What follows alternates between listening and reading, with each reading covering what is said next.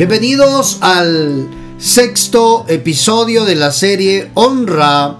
Con mi esposo hemos estado conversando estos, estos mensajes donde Dios nos ha hablado, donde Dios Padre siempre envía una palabra para, para podernos edificar, para podernos exhortar a que acá en la tierra nosotros podamos vivir la vida como Dios manda. Estamos contentos de iniciar este nuevo episodio eh, el día de hoy. El Padre quiere hablarnos y yo creo que a través de esta serie pues hemos ido aprendiendo bastante, ¿verdad? Hemos ido aprendiendo acerca de la honra y yo creo que, que el Señor ha sido bueno con nosotros y, hemos ido eh, todos estos domingos aprendiendo acerca de esto. Así que el día de hoy no va a ser la excepción vamos a seguir aprendiendo de su palabra y que esta palabra también quede en nuestros corazones. Vamos a la palabra de Dios, Marcos capítulo 12, versículo 14 al 17. Vamos a estar leyendo allí la palabra bendita de Marcos, capítulo 12, versículo 14. Versículo 14 al 17. Desde el 13 leamos.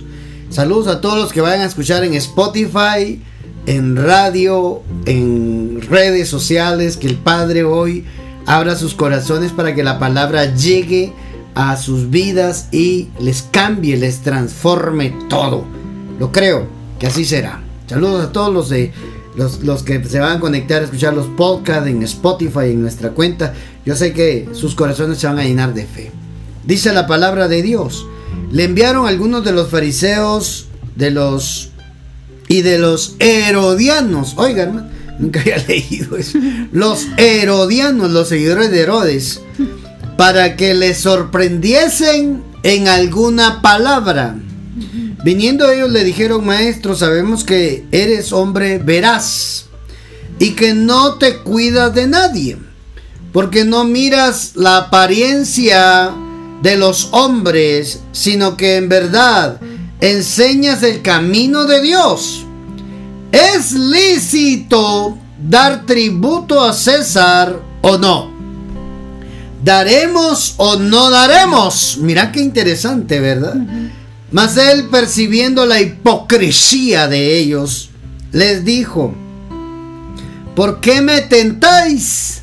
Traedme una moneda para que la vea.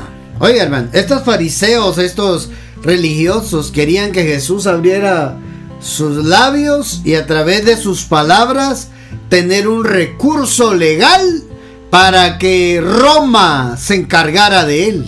Mira qué tremendo, la astucia de ellos. Eran gente que ponían a trabajar su cerebrito para cosas malas. Oiga esto. traedme una moneda para que la vea. Ellos le trajeron y le dijo, ¿de quién es esta imagen y la inscripción? Ellos dijeron, de César.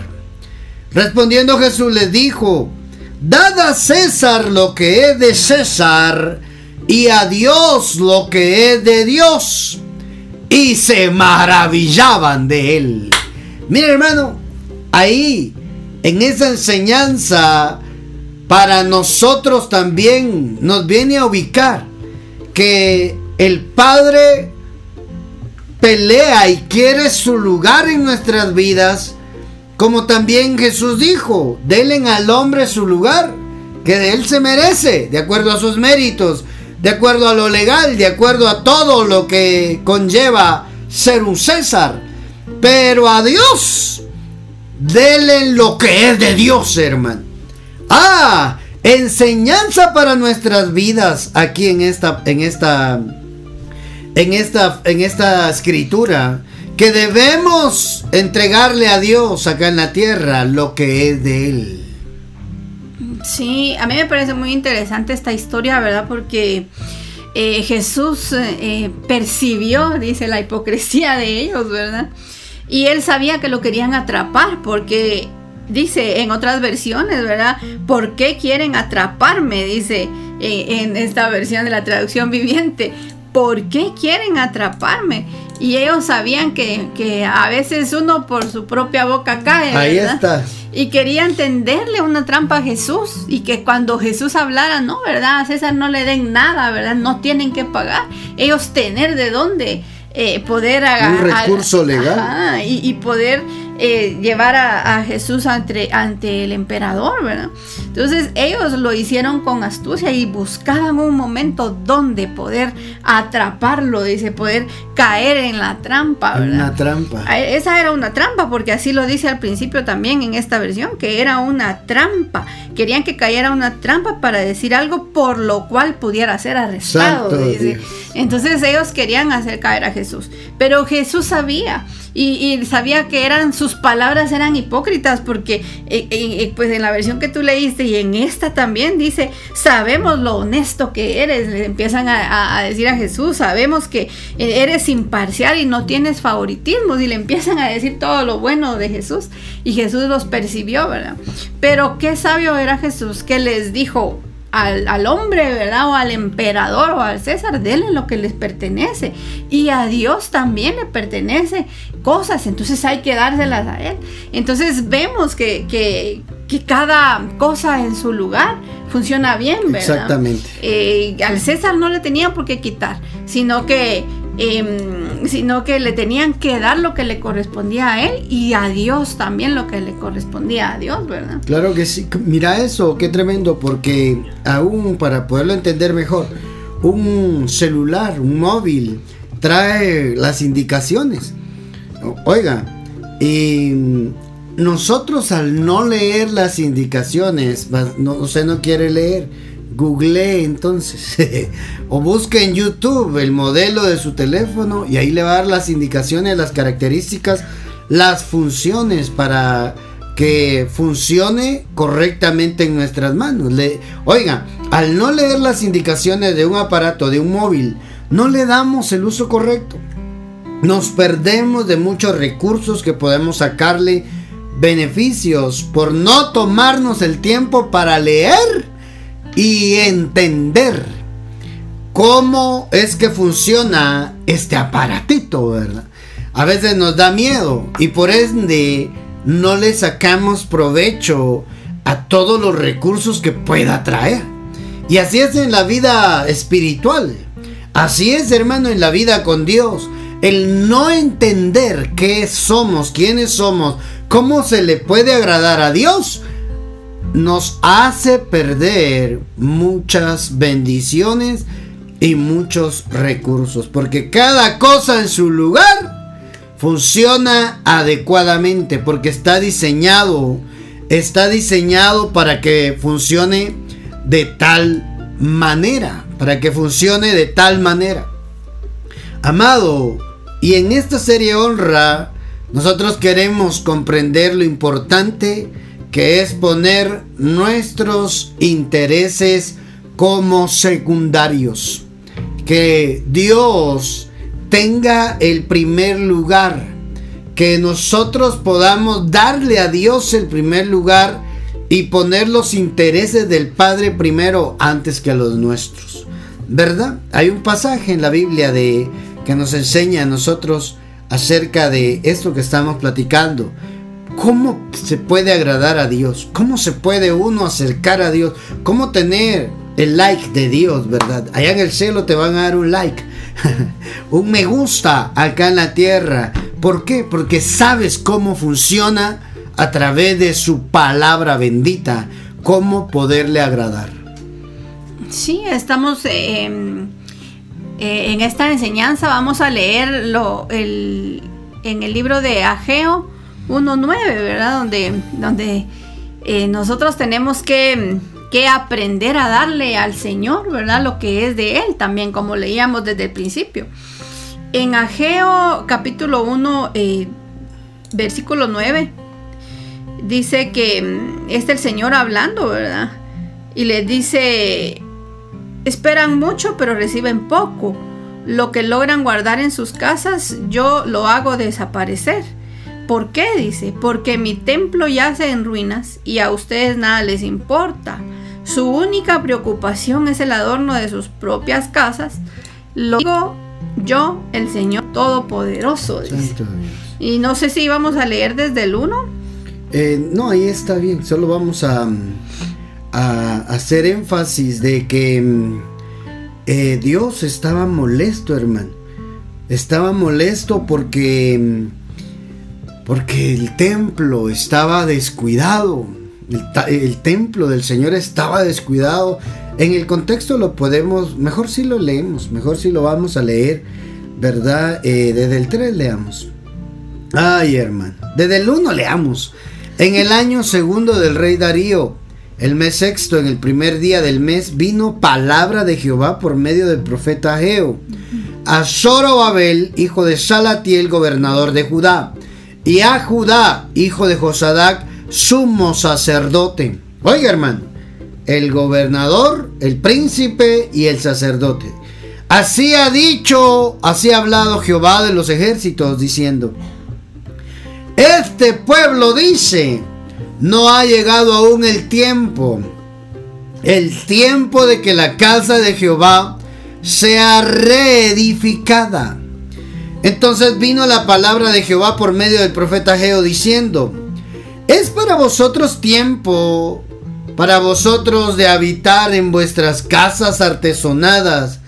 Y esta casa, es decir, mi casa, está desierta. Pues así ha dicho Jehová de los ejércitos. Meditad bien en vuestros caminos. Ay, hermano, reflexionen, pónganse a pensar si están actuando correctamente. Sembráis mucho y recogéis poco. Hermano. Mire, el descuidar la casa de Jehová y no reedificar, no atender los asuntos de su Padre Celestial, hermano amado, les llevaba a ellos que no les funcionara lo que estuvieran haciendo. Trabajaban, se cansaban y trabajaban solo para pagar deudas. Eso es lo que está diciendo aquí. Siembran mucho y cosechan poco. Es decir, la obra de sus manos no está siendo bien remunerada. Es decir, la obra de sus manos no es equitativo. Siembran 100 y cosechan 5. De eso es lo que está hablando ahí. Sembráis mucho y recoged poco. ¿Pero por qué? Porque no atendían la casa del Señor. Ay, hermano. Coméis y no os saciáis. Bebéis y no quedáis satisfechos os vestís y no os calentáis.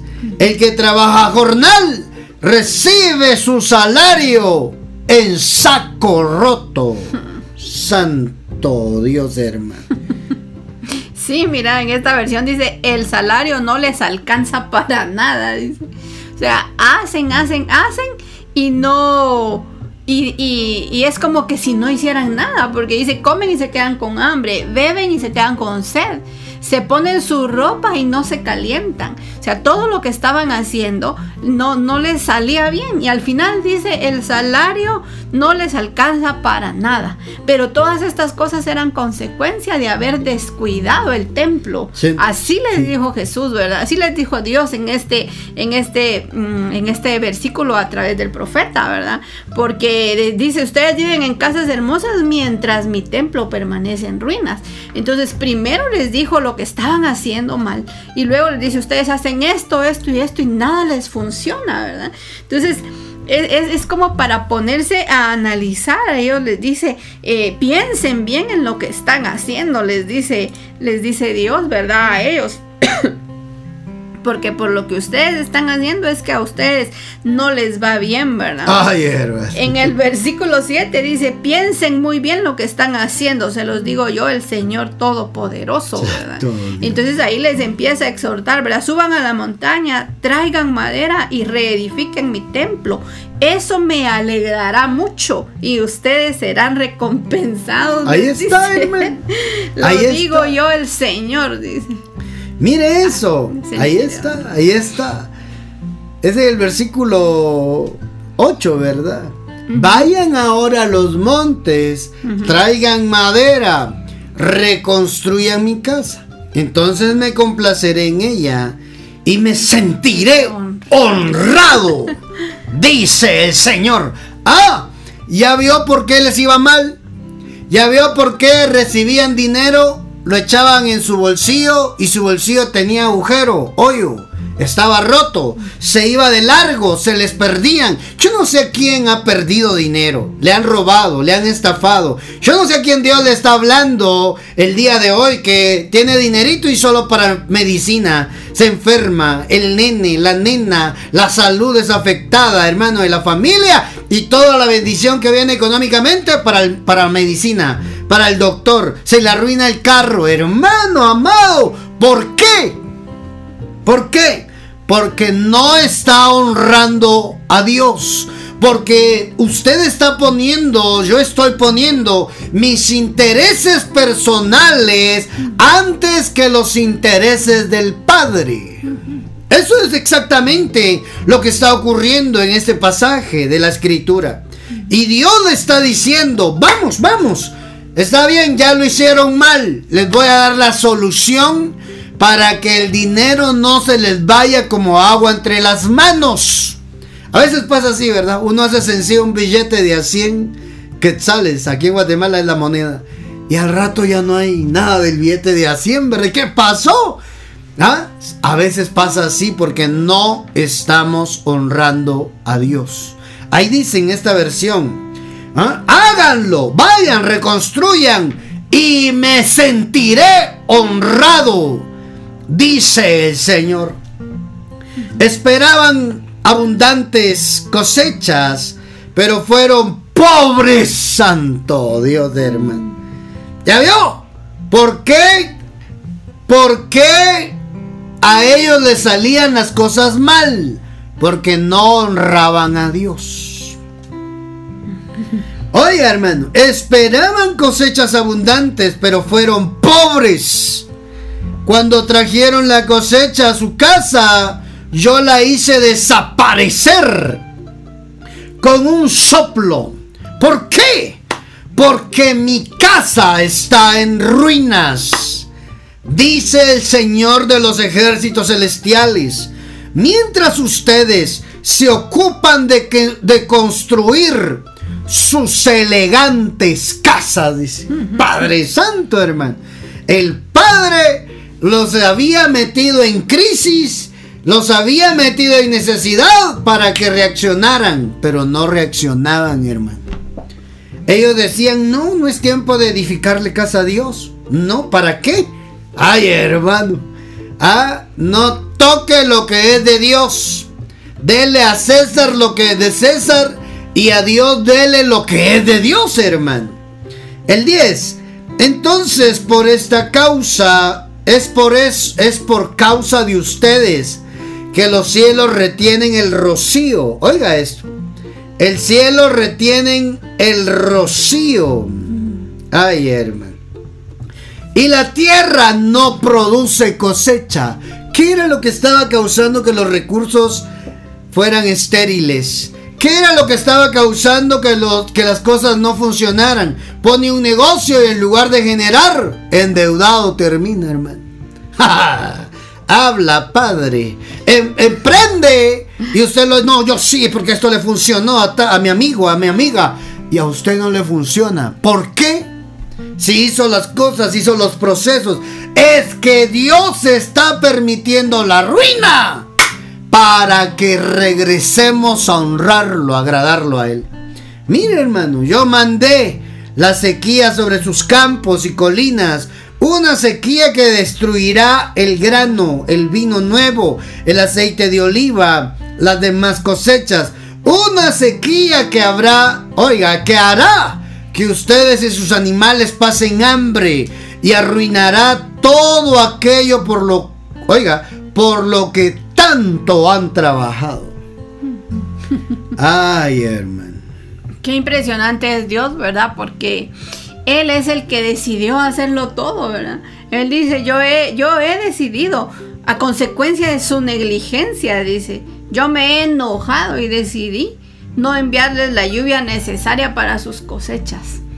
Entonces, Dios estaba tan molesto que ellos no no le estaban dando su lugar, ¿verdad? No estaban dedicándole el tiempo que tenían que dedicarle a él y reconstruir su templo, que decidió darles por donde más les dolía. ¿verdad? ¡Ay! La plata. Todo, porque no solo era cuestión de dinero, ¿verdad? Era cuestión de que sus recursos y lo que les servía para poder sobrevivir, ¿verdad? Porque en este caso eran sus cosechas, ¿verdad? ¿De qué se iban a alimentar? Bueno, actualmente si nosotros no somos agricultores y no trabajamos, es nuestro recurso económico, ¿verdad?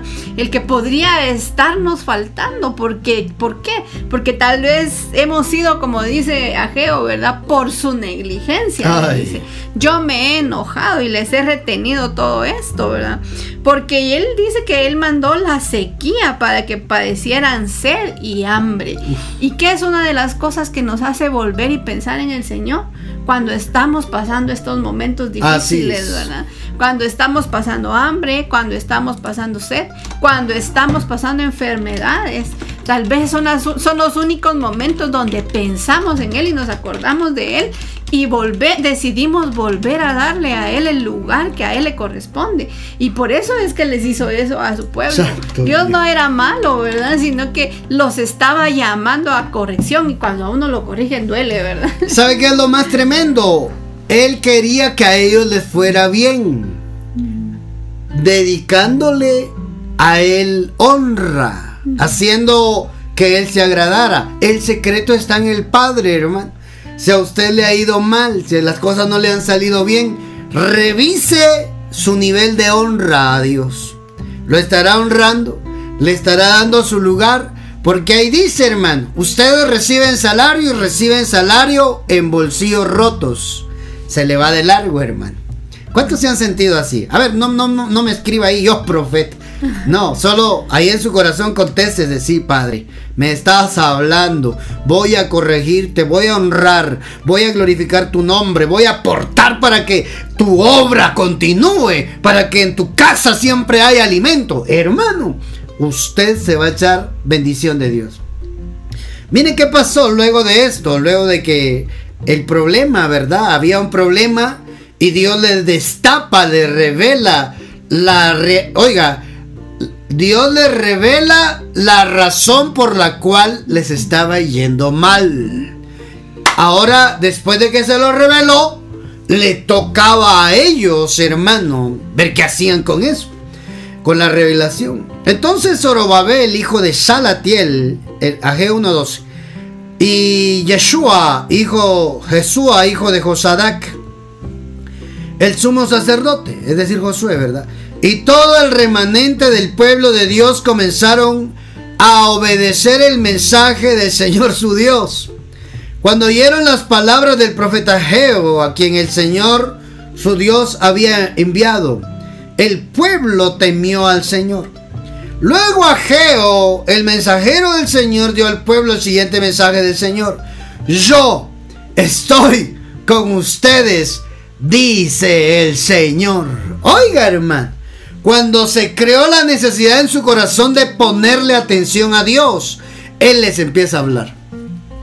Él le da la orden al profeta y le dice, profeta, diles que yo estoy con ellos. Hermano amado, cuando nosotros reaccionamos, cuando nosotros entendemos que estamos haciendo algo mal y lo queremos corregir, hermano, el Señor manda su voz profética sobre nuestras vidas. Oigan, entonces el Señor despertó. El Señor despertó el espíritu. Oiga, despertó Jehová el espíritu de Zorobabel. La voluntad, hermano. El hijo de Salatiel, gobernador de Judá.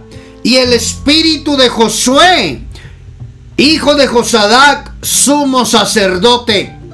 Y el espíritu de todo el resto del pueblo y vinieron a trabajar en la casa de Jehová de los ejércitos su Dios en el día 24 del mes sexto en el segundo año del rey Darío. Mire hermano, ellos estaban dormidos a la realidad. No se acomode al a la mala situación que le ha tocado vivir. Lo peor que nos puede pasar a nosotros como hijos de Dios es acomodarnos a la miseria, a la pobreza, a la enfermedad. Todo eso tiene solución. ¿Qué es lo que sucede? Nosotros no lo hemos entendido. Dice la Biblia que Dios despertó el espíritu del gobernador, del líder eh, político. Despertó el espíritu de Josué, hijo del sumo sacerdote, lo religioso.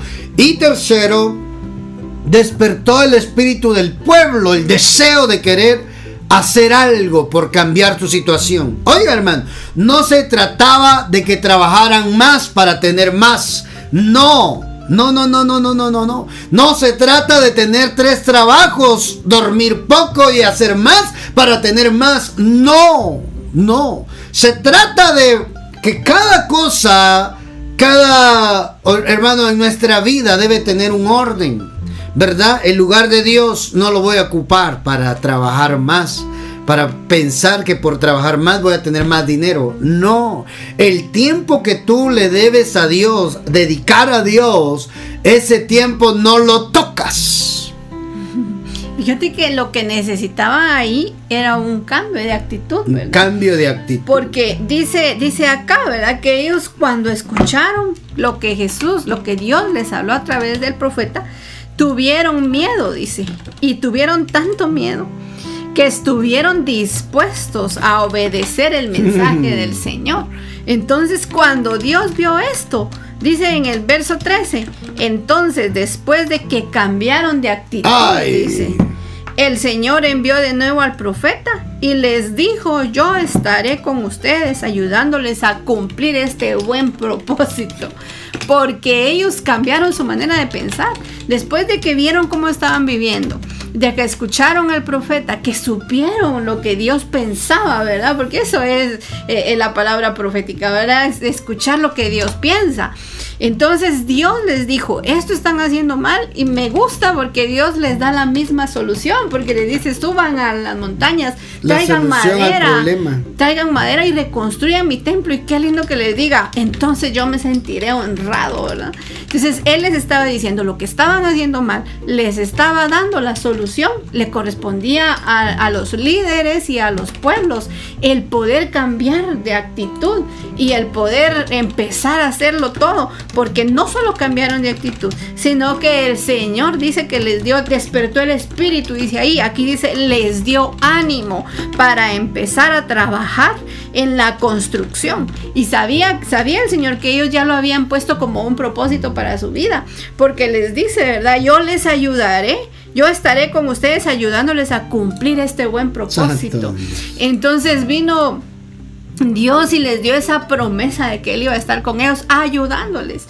Entonces ellos lo que necesitaban era un cambio de actitud y ser fortalecidos, ¿verdad? despertar su espíritu porque ellos estaban acomodados, como bien decías tú. Se, empezaron a, dedicar a las cosas de ellos y descuidaron lo que era del Señor. Entonces Dios tuvo que tuvo que llamar su atención, ¿verdad? Exacto. ¿Y cómo lo lograba? Haciéndoles pasar por esta situación. Me impresiona porque dice, ustedes comen y no se llenan, o sea que ellos nunca dejaron de comer, ¿verdad? Siempre había algo para comer, ustedes beben y no nos hacen su sed, ¿verdad? Nunca dejaron de recibir un salario, ¿verdad? Pero sin embargo era como que si no recibían nada porque se iba a, se iba como, como un, ¿qué? Como... Agua entre las manos. Sí, o como que tuvieran un agujero en su bolsa, ¿verdad? Entonces, Dios así habla, ¿verdad? Muchas veces haciéndonos pasar por esas situaciones para poder despertarnos, para poder animarnos y para, para que nosotros tengamos un cambio de actitud. Exactamente, hermano, y eso es lo que Dios está esperando de nosotros, que lo entendamos. Hermano, entender es despertar. Cuando nosotros despertamos tenemos un cambio verdaderamente. Cuando no lo entendamos, ahí vamos a estar batallando siempre con lo mismo, años viviendo igual y no va a cambiar la situación porque no lo entendemos. Veamos un ejemplo de por qué, mira, mira cómo, cómo el padre le da relevancia a su casa, al templo. Cuando él está hablando de su casa, está hablando del templo, el lugar de adoración a su nombre, de veneración, eh, la parte, hermano, la parte sagrada. Dios quería que restauraran su templo para que el pueblo regresara a Él a buscarlo, a adorarlo, hermano. y por ende les iba a ir bien. Iban a solucionar sus problemas, sus necesidades, hermano, cuando le dieran a él el lugar apropiado, el lugar de honra. Miren cómo lo enseña nuestro Señor Jesús. Jesús y el templo. Vamos a leer ahí Marcos capítulo 11. El Evangelio de Marcos capítulo 11 desde el versículo 15 vamos a leer, hermano amado. ¿Se acuerda cuando echó a todos aquellos mercaderes que estaban en el templo, hermano? No solo era la culpa de los mercaderes, sino de la gente, hermano, que les compraba a ellos. Vamos, leamos la historia. La historia de cuando Jesús está en el templo y lo limpia. Vinieron pues a Jerusalén y entrando Jesús en el templo comenzaron a echar fuera a los que vendían y compraban en el templo. No solo eran los vendedores, también eran los compradores. Oiga eso. Los dos hermanos metidos en el templo haciendo negocio. ¿Se acuerda? Dada César lo que de César y a Dios lo que es de Dios. Jesús no se hubiera molestado si esa gente que compraba y vendía estuvieran fuera del templo, en la entrada, pero no adentro, hermano. Comenzó a echar fuera a los que vendían y compraban en el templo. Ay, hermano. Jesús, Jesús se enojó porque habían convertido lo sagrado en un comercio, en un mercado. Cuando lee otra versión, cuando llegaron de nuevo a Jerusalén, Jesús entró en el templo y comenzó a echar a los que compraban y vendían animales para los sacrificios. Volcó las mesas de los cambistas y las sillas de los que vendían palomas y les prohibió a todos que usaran el templo como un mercado. Santo Dios. Mira, yo no había prestado atención a esa parte porque Jesús entró al templo, ¿verdad? Es como el día de hoy entráramos a una iglesia y encontráramos dentro que estuvieran vendiendo todo tipo de cosas, ¿verdad? Por eso se enojó Jesús. Sí. No, no es como nos la presentan en las películas, ¿verdad? Que hemos visto que está en, las afueras las del orillas. enfrente vendiendo, ¿verdad? Eh, eh, esa idea tenía yo, pero al leer esto, ¿verdad? Donde dice Jesús entró al templo y no solo había gente vendiendo, había gente comprándole adentro. ¿verdad? Los Todo lo dejaban última hora para el sacrificio. Comprando y vendiendo. Entonces el enojo de Jesús fue ese, ¿verdad? Que adentro del templo donde se supone que había que adorar a Dios, ellos lo habían agarrado como algo, eh, como algo simple, ¿verdad? Lo habían convertido en mercado y, y, era un lugar sagrado, ¿verdad? Era un lugar donde mm, servía para una cosa, lo que hablábamos al principio, servía para una cosa, pero lo estaban agarrando para otra el templo, dentro del templo tenía una función, tenía un propósito, pero ellos lo tomaron como otra cosa y lo convirtieron en algo que no debería de haber sido. Y aquí literal dice, ¿verdad? Les prohibió que usaran el templo como un mercado, ¿verdad? ¿Con qué razón estaba enojado Jesús, verdad? Y en el 17 dice, les dijo, las escrituras declaran, mi templo será llamado casa de oración para todas las naciones. Pero ustedes lo han convertido en una cueva de ladrones. Ni siquiera lo han convertido en mercado, sino en una cueva de ladrones. Donde ahí tal vez vendían todo más caro, ¿verdad? Claro, porque habían cambistas. Habían cambistas. Ah, que, que ir otras versiones ahí, ¿verdad? Habían cambistas. Venían extranjeros y ahí cambiaban de dólares a quetzales o colones o pesos ¿verdad? Dependiendo de dónde se encuentre, soles los peruanos, ¿verdad? Cambiando de dólares a soles, porque venían de otros países y ahí había gente que ganaba dinero cambiando dinero. Hermano, comercializaron lo sagrado. Eso puso a Dios. Furioso, hermano. Furioso. Otra, otro evangelio lo presenta este pasaje como que agarró un chicote y le dio latigazo, dice hermano. Lo latiguió, hermano. Estaba tan enojado Jesús porque habían convertido lo sagrado en profano. habían profanado lo santo, hermano. Si algo no le gusta a Dios, es que utilicemos lo sagrado en algo que no es. Ay, hermano. Mire qué tremenda esa palabra. El templo, allá en Ageo, él estaba reclamando que le pusieran atención, que lo honraran. Ya lo habían levantado. Ahora la gente lo convirtió en cueva de ladrones. Lo que era un lugar de adoración al Dios vivo. Ahora la gente puso sus intereses personales antes que la adoración antes que lo sagrado, antes que lo santo. Y eso hace enfurecer a Dios. Esto les trajo a ellos pérdida. Les volcó, les soltó las palomas, los latiguió, hermano. ¿Por qué? Porque cada cosa debe de estar en su lugar. Sí, en, ese mismo pasaje, eh, lo, único diferente que dice... Em, derribó las mesas de los que cambiaban dinero de otros países, dice. Mm, Ellos eran los cambistas, ¿verdad? De, otros países por dinero del templo. O sea, eran personas que, que cambiaban dinero y que seguramente robaban, ¿verdad? Eh, cuando ganaban con eso. ellos tenían su ganancia. Estaban haciendo ahí negocio, ¿verdad? Estaban haciendo negocio y no les importaba estar en un lugar que tenía que ser un lugar de adoración, el lugar de, el lugar de Dios, ¿verdad? Donde tenían que, estarle dando adoración y entregarle a Él. Eh, ellos estaba, lo habían convertido en, un negocio. Y eso fue lo que enojó a Jesús. ¿verdad? Es que mira, Mira, Gaby, el no darle importancia a las cosas, ¿verdad? Bajémoslo ya a platicar porque ya vamos a ir terminando.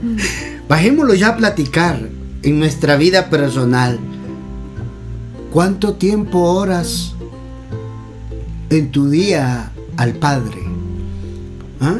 ¿Lees la palabra de Dios? Ay, profeta, pero yo necesito trabajar. Si no trabajo, no como. Claro, la Biblia dice, el que no trabaje, que no coma. Pero te olvidas que Dios también te espera para platicar. También Dios espera que lo honres, aún con el fruto de tu trabajo. Tú, tú cosechas y Padre, yo te quiero honrar. Padre, yo quiero que tu obra se vea bonita, que, que de esto avance, hermano. ¿Mm? ¿Por qué es que las cosas se nos complican? porque olvidamos que primero es lo espiritual antes que lo material, sin restarle importancia a lo material. A que Dios quiere que tengamos lo necesario y un poco más en la tierra, pero poniendo primero lo de Dios, honrándolo. Mira qué tremendo esto, porque esta gente que venía a ofrecer sacrificio al templo no venían preparados. no llegaban preparados al culto con su ofrenda. Ay, hermano, si usted va a alguna reunión de su congregación, su Biblia, su pasaje o para el combustible de su carro y su ofrenda.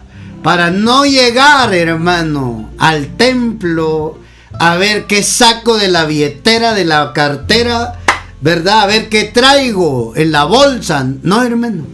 Nosotros tenemos que entenderlo aún en cosas tan sencillas que cuando se trata de ofrendarle al Padre no tenemos que dejarlo, no tenemos que improvisarlo. Exacto, yo nunca había visto esta proyección, hermano. ¿Por qué habían compradores, vendedores en el templo? Porque la gente no iba preparada. Sí. Y, eso en cuanto a, cuestiones de, ofrenda y eso, ¿verdad? Muchas veces también, eh, sin ofender a nadie, pero se ha tratado de hacer de, la iglesia un club social, ¿no? Ah. Donde ir y solo ir a platicar y a conocer y a presentar proyectos, ¿verdad? Que no son malos. Pero ¿cuál es la razón por la cual nosotros tenemos que ir al templo? ¿Cuál es la razón, verdad? Estar reunidos y y adorar al Señor, ¿verdad? Esa es la principal razón por la que nosotros vamos a un templo o, ahí, ¿verdad? Lo que, lo que está tratando de explicar eh, esa parte y el por qué Jesús se enojó tanto, ¿verdad? sea, porque como estamos hablando de darle el lugar que corresponde a cada cosa, el lugar de ir al templo es para ir a adorar, ¿verdad? Es para ir a darle a Dios. Es para ir también nosotros a recibir de Dios, ¿verdad? Entonces muchas veces eh, se ha convertido eh, eh, esto, ¿verdad? De poder ir, al templo, de poder ir a la iglesia como nosotros lo conocemos. y no le damos realmente el significado que es, ¿verdad? No le damos realmente el lugar que es. Entonces por eso Dios también se enoja, ¿verdad? y nos manda también ese llamado de atención. El día de hoy estamos hablando de esto, pues probablemente a alguien le ha pasado, ¿verdad? Probablemente hemos pasado por esta situación y, el, y nuestro verdadero um, objetivo es poder regresar a esto, ¿verdad? A que esto es el verdadero significado o entender por qué Jesús hizo lo que hizo, ¿verdad? Exactamente, hermano. Para el Padre era importante el templo para el Hijo era importante el templo.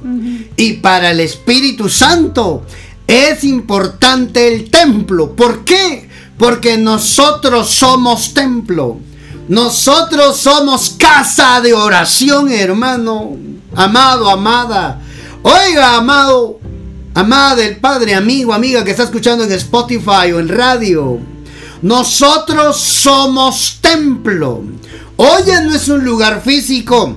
Hoy el Espíritu Santo vino a nosotros para hacernos templo y morada suya.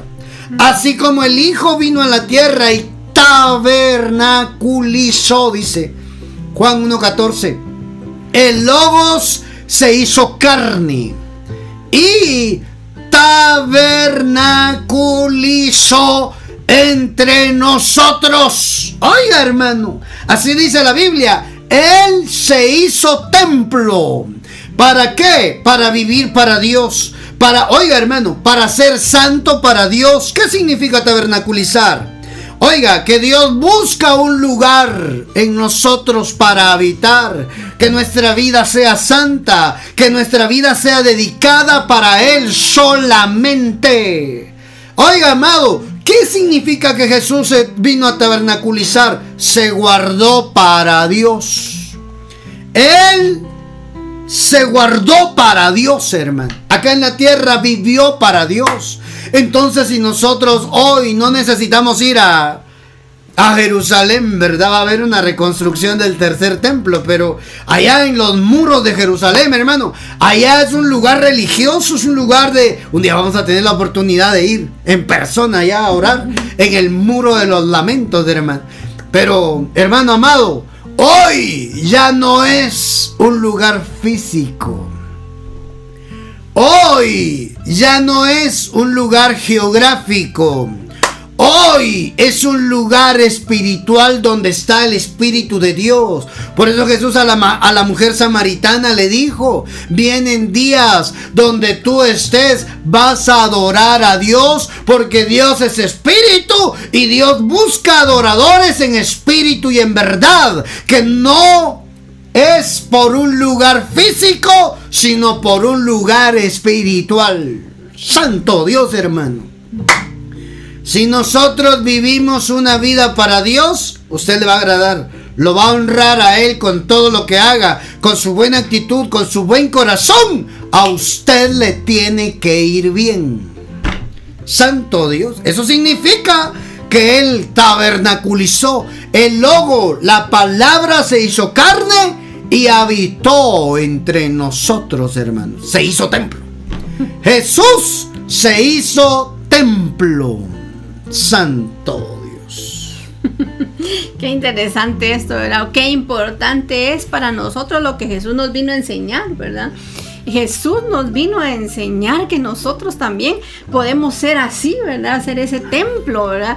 Eh, él, nos, él nos vino a enseñar que Él, Él mismo se hizo santo, ¿verdad? Porque ese es un tabernáculo, es un lugar santo donde, donde ah, se dedicaban para adorar, ¿verdad? Es un lugar santo donde ellos se dedicaban a, rendir adoración a Dios, ¿verdad? Pero esta palabra en, en Juan nos está enseñando que Jesús vino y se hizo templo, ¿verdad?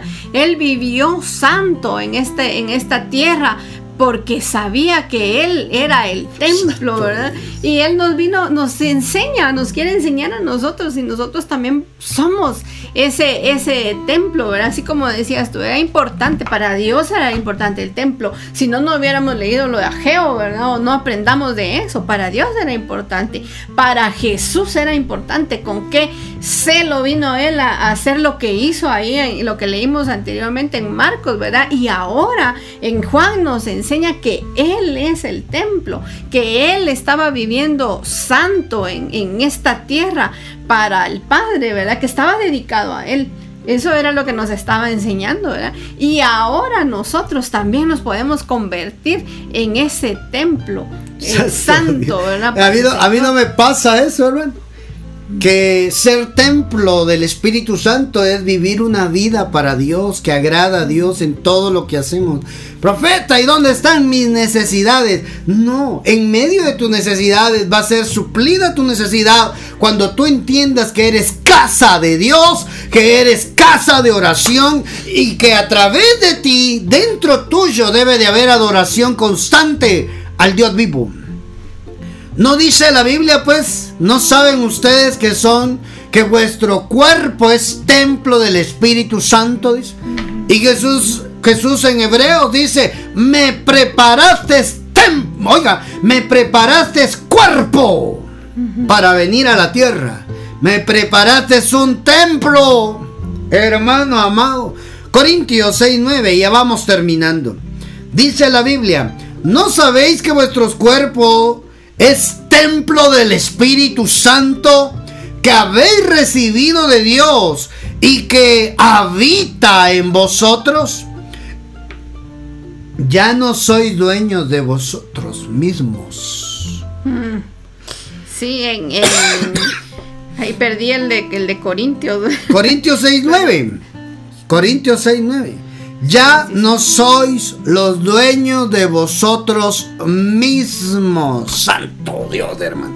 Entonces, concluimos, somos casa de Dios. Oiga, y no la iglesia grandota que hay aquí en Guatemala. Qué nombre más perfecto que escogieron ellos, hermano. Casa de Dios, Santo Dios. Templo de oración, hermano. Casa de oración. Oiga, no es solo, no es un lugar geográfico, es un lugar espiritual. Oiga, hermano amado, somos, esa es la verdad para ti hoy. Eres casa de oración. No necesitas ir allá, allá, allá al muro. Si podemos, vamos, pero, pero no es porque vaya allá es que Dios me va a escuchar. No, yo soy templo. Para que se ría un poco, algunos son megas iglesias. algunos templitos chiquitos, ¿verdad?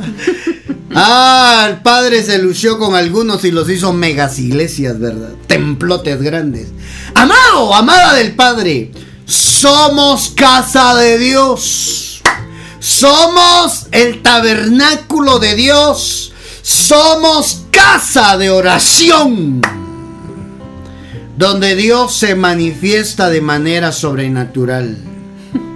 Sí, el día de hoy nosotros eh, sabemos, ¿verdad? Con esta mm. palabra de 1 Corintios 6, 19, que nosotros, eh, nuestro cuerpo, ¿verdad? Eh, se convirtió en un templo del Espíritu, porque Él habita en nosotros el día de hoy nosotros sabemos, ¿verdad? Que, que, el Espíritu Santo nos fue dado por Dios. Y mira qué interesante esta última parte.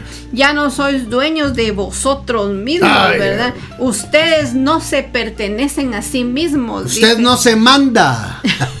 Usted no se pertenece así. Ustedes no se pertenecen a sí mismos. Entonces ya no somos dueños de nuestro cuerpo, ¿verdad? Sino que el dueño ahora es el Espíritu.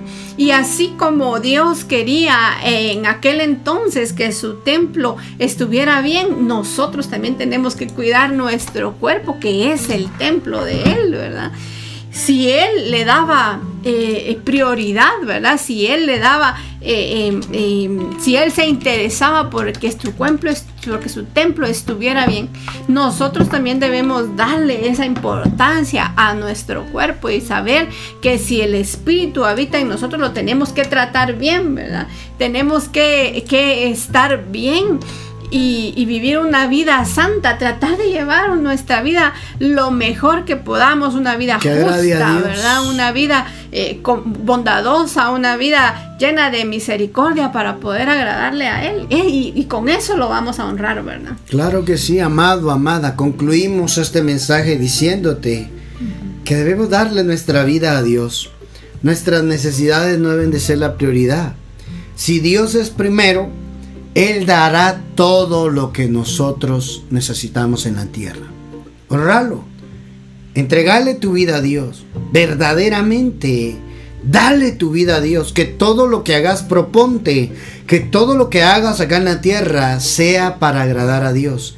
Y vas a ver lo que Dios va a hacer contigo. Concluimos resaltando algunos puntos importantes de esta, de esta enseñanza. Todo en su lugar funciona adecuadamente. Darle a César lo que es de César y a Dios darle lo que es de Dios. Sí, nuestra prioridad debe ser Dios, ¿verdad?